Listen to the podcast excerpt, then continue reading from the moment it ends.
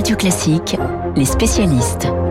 7h39 sur Radio Classique, le chef de l'État et le conflit en Ukraine, thème principal de la prestation hier d'Emmanuel Macron sur France Télévisions. Analyse et décryptage ce matin dans les spécialistes avec Yves Bourdillon du service international des échos et Pierre Conesa, agrégé d'histoire, ancien haut fonctionnaire au ministère de la Défense, qui publie Vendre la guerre, le complexe militaro-intellectuel aux éditions de l'Aube. Messieurs, soyez les bienvenus dans le studio de Radio Classique. Voilà, oh, attention au micro, c'est parfait comme ça. Macron et la guerre, donc le président a tenté de clarifier la position de la France avant d'entrer dans le détail. Est-ce qu'il y a un mot, une phrase du chef de l'État qui hier vous a particulièrement marqué, Yves? Euh, il y a effectivement euh, un point qui m'a un peu surpris, c'est quand il dit qu'il faut revenir à la table des négociations pour les Ukrainiens et les Russes. Alors là, effectivement, il est un peu à rebours de nos alliés, puisque par exemple, le Premier ministre italien disait que c'est plus la peine de parler à Poutine euh, l'été dernier, il est dans, une réalité alternative, et les Américains, les Britanniques, les Allemands n'évoquent plus vraiment une table de négociation. Donc là, effectivement, il défend un point de vue qui est différent euh, de, nos alliés et qui est un peu délicat, parce que même temps, il l'a reconnu d'ailleurs en disant les Russes doivent s'asseoir à la table de négociation, mais reconnaître l'intégrité territoriale de l'Ukraine. Oui, c'est assez compliqué quand même. Bah oui, parce qu'ils viennent d'annexer quatre régions. Donc qu'est-ce qu'il y a à négocier quand on annexe quatre régions, plus grand-chose? Pierre à la même question.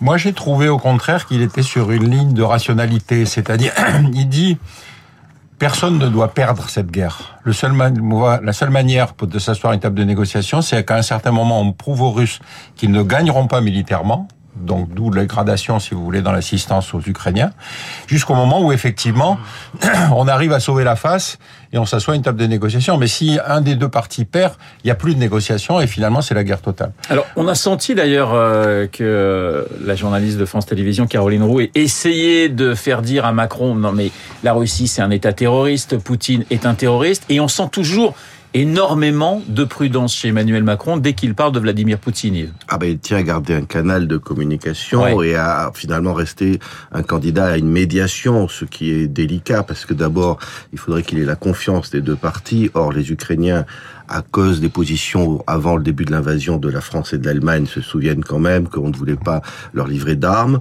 Euh, on a mis d'ailleurs du temps à leur livrer des armes lourdes. Donc du côté ukrainien, il y a quand même certaine défiance, et du côté russe aussi, parce que malgré les 20 coups de fil entre les deux présidents, euh, au, Kremlin, on ne cache pas, enfin on sait bien qu'au Kremlin, ce n'est pas euh, Macron l'interlocuteur, d'abord parce que c'est les États-Unis, et ensuite que a un médiateur respecté par les deux parties, on va le voir cet après-midi, en fait c'est le président turc.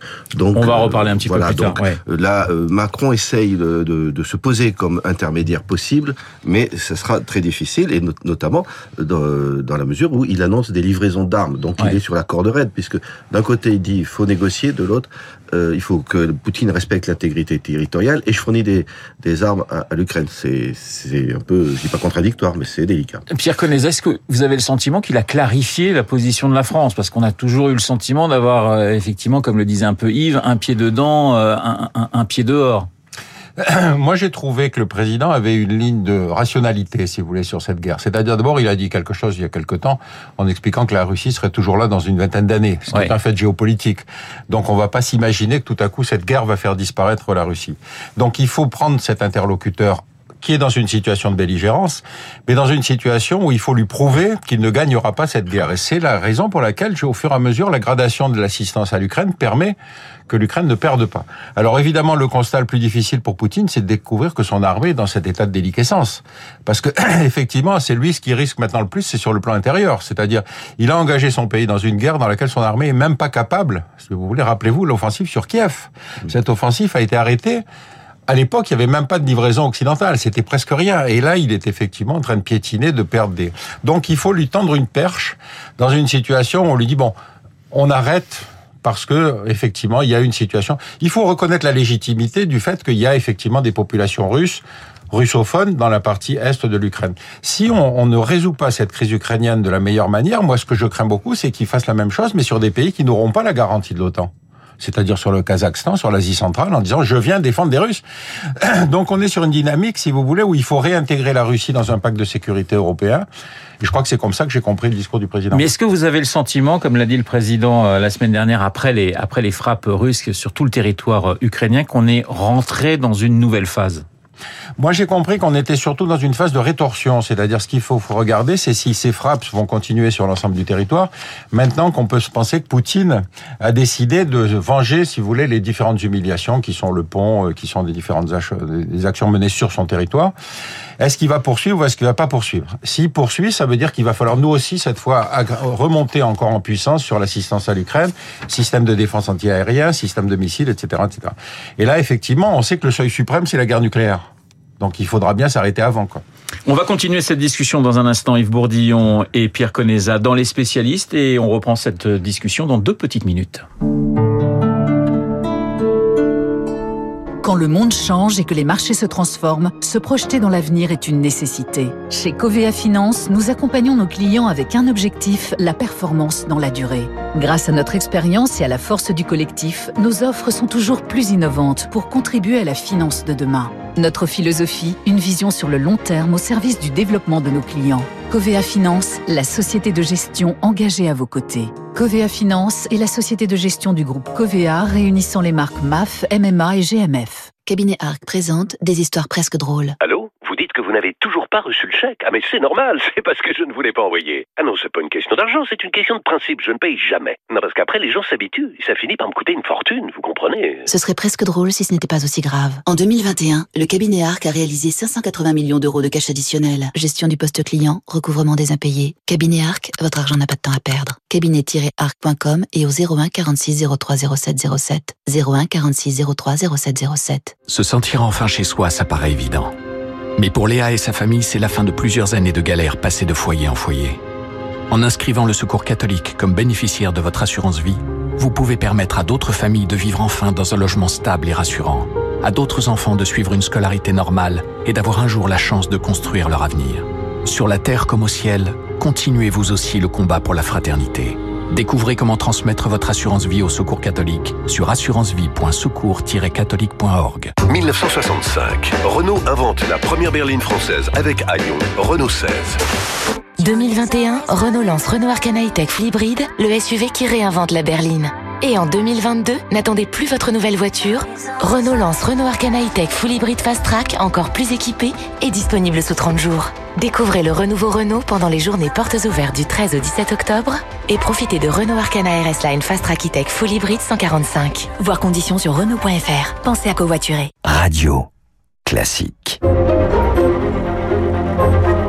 Radio Classique, les spécialistes. Deuxième partie des spécialistes, 7h47 sur l'antenne de Radio Classique. Nous continuons d'analyser, de décrypter eh bien, les propos du chef de l'État hier soir, le chef de l'État en chef de guerre avec euh, Pierre Conesa et Yves Bourdillon. Yves, vous vouliez répondre à ce que disait Pierre à l'instant Oui, effectivement, à propos des bombardements, ça ne change pas, à passer le moment de sidération, évidemment, la nature euh, de, du conflit, puisque d'une part, il y avait déjà des bombardements sur des villes en, en juin, il y a eu 60 missiles qui ont été tirés dans la même euh, journée, et d'autre part, on voit que ce n'est pas une campagne de bombardement stratégique capable de détruire toutes les infrastructures militaires ou, ou de, énergétiques de de, l'Ukraine, puisque on a eu 110 missiles et drones tirés lundi, 28 euh, à peu près de sources ukrainiennes, donc à prendre avec précaution, mais ça a l'air corroboré parce qu'on observe de sources indépendantes sur le terrain. 28 mardi et 11 hier. Donc c'est une campagne qui semble en voie de s'achever et qui d'ailleurs euh, a fait des dégâts, mais qui sont réparés assez rapidement. Donc c'est pas une campagne stratégique. Voilà, le général Pellistrandi sur cette antenne disait que Poutine tirait peut-être ses dernières cartouches. On verra, on le souhaite en tout cas pour les Ukrainiens. On parlait de, je parlerai à Poutine pour bâtir la paix, a dit euh, hier soir Emmanuel Macron. Sauf qu'aujourd'hui, le seul qui semble pouvoir jouer un rôle de médiateur, c'est le président turc Erdogan, Pierre. Oui, c'est vrai, mais en même temps, il est dans les mêmes argumentaires que nous, c'est-à-dire qu'il fournit ses bons offices, il n'a pas les moyens, si vous voulez, de peser sur ce conflit. Et moi, ce qui me frappe beaucoup dans ce conflit, c'est justement les fournisseurs d'armes du côté russe, c'est-à-dire qu'on est aujourd'hui dans des alliances, si vous voulez, qui sont très surprenantes dans leur consistance. Aller acheter des, des drones iraniens vous auriez pensé parier ça, vous, à, certaines époques? Non, on est dans des situations où il y a de nouveaux acteurs dans des crises dans lesquelles nous étions habitués à gérer, si vous voulez. Or, on est sur quelque chose dans lequel nous avons perdu notre euh, une partie de notre crédit. Et surtout, ce qui me frappe beaucoup sur cette euh, sur ce conflit, c'est qu'on voudrait que tout le monde applique la politique des sanctions, mais quand on regarde le nombre de pays qui ont voté la condamnation de la Russie pour son invasion et les pays qui acceptent les sanctions, il en manque une cinquantaine. C'est-à-dire que ces pays nous renvoient notre image en nous disant mais ça c'est votre guerre, ça n'est plus la nôtre. Vous avez fait suffisamment d'interventions à droite et à gauche pour expliquer que vous étiez le bien, la gentillesse, les droits de l'homme, etc. Aujourd'hui c'est vous qui êtes face à la guerre, débrouillez-vous. Mais nous on peut pas priver notre peuple du pétrole russe, de la, du blé ukrainien, etc. Yves, euh, Erdogan, même poids que, que, que, Macron, comme semble le dire euh, Pierre, il doit rencontrer aujourd'hui Poutine euh, non, en direct du, du Kazakhstan. Il a plus de poids, alors effectivement, il ne peut pas imposer une solution diplomatique, bien entendu, vu notamment les positions de Kiev et de Moscou. Mais il est quand même d'abord, il est pris comme le médiateur par les deux parties, il l'a prouvé, puisqu'il a été impliqué dans la réouverture, en quelque sorte, du Bosphore pour les exportations de blé euh, ukrainienne, dans les échanges de prisonniers. Donc, effectivement, il est le médiateur actuellement, le seul reconnu par les deux parties, assez habilement, mais sans pouvoir effectivement euh, imposer une, solution. Et puis, il faut reconnaître aussi que d'ailleurs, on, y revient là-dessus, quand il s'agit de trouver un accord avec Poutine, bon, on se souvient quand même que, au-delà du fait qu'il est le chef d'une armée qui commet des crimes de guerre quand même assez massifs, il est un menteur. C'est-à-dire qu'il a piétiné le traité de Budapest de 1996 qui garantissait l'intégrité territoriale de l'Ukraine. Il, euh, le président Macron veut garder un contact avec lui. Euh, Poutine l'avait assuré qu'il ne ferait pas d'escalade le 22 février. Euh, juste avant d'envahir. Donc, euh, quelle confiance on peut accorder à la parole de Poutine? C'est délicat, ça. Emmanuel Macron hier a parlé d'une guerre longue. Pierre, on est, encore parti pour de, longs mois, parce que là, on parle de négociations, mais elles semblent quand même assez, assez lointaines, ces négociations. Voir les Ukrainiens et les Russes euh, s'asseoir autour d'une même table, ça semble aujourd'hui très, très, très compliqué. C'est vrai que ça n'est pas dans une perspective immédiate. Bon, enfin, moi, je voudrais quand même aussi qu'on fasse un peu de d'honnêteté intellectuelle. Rappelez-vous quand même que s'il y a aujourd'hui cette pagaille au Moyen-Orient, c'est parce qu'il y a un individu qui s'appelait George Bush qui a déclenché une guerre illégale avec un mensonge à l'ONU. Donc, dans la catégorie des menteurs, si vous voulez, si on veut faire passer Poutine devant la Cour pénale internationale, il faudrait quand même que dans l'ordre de priorité, on fasse passer Bush. Sinon, on, a, on perd notre crédit de défenseur des droits de l'homme. Donc, on est dans quelque chose, si vous voulez, aujourd'hui, on se retrouve une virginité intellectuelle parce que Poutine est effectivement l'agresseur, c'est effectivement un régime autoritaire, mais encore une fois, quelle est notre légitimité? C'est notre continent, donc il faut qu'on soit honnête, mais soyons honnêtes jusqu'au bout. Et donc, effectivement, on a la perspective de la... On est abandonné par le reste de la planète. Voilà. Donc il faut qu'effectivement qu'on fournisse à la qu'on fournisse à la euh, les éléments d'une négociation. Il y a eu 140, Alors, il reste 14 secondes. Le reste de la planète, vous n'êtes pas tout à fait d'accord. 143 pays ont voté euh, la, la condamnation. La condamnation. Et alors certes, certains d'entre eux n'appliquent pas les sanctions parce qu'ils sont pas en situation de le faire. Mais grosso modo, la moitié du PIB mondial ne commerce plus euh, quasiment avec la Russie. Donc euh, certains sont neutres, mais il y a très peu de personnes, de pays qui soutiennent la Russie, à part. Il y a deux tiers de l'humanité qui refusent d'appliquer les sanctions. Pierre Conesa et Yves Bourdillon, mais c'est bien que vous soyez pas d'accord. C'est ça justement le débat. Pierre Conesa, Yves Bourdillon, merci d'avoir été ce matin dans le studio de Radio Classique pour analyser et décrypter les propos hier du chef de l'État sur le conflit en Ukraine. La guerre, mais aussi le blocage des raffineries en France. On y revient eh bien dans le journal imprévisible de Marc Bourreau, d'une façon détournée bien sûr. Marc qui s'intéresse ce matin aux stations-service, la station un peu d'essence et beaucoup de poésie. Le journal imprévisible.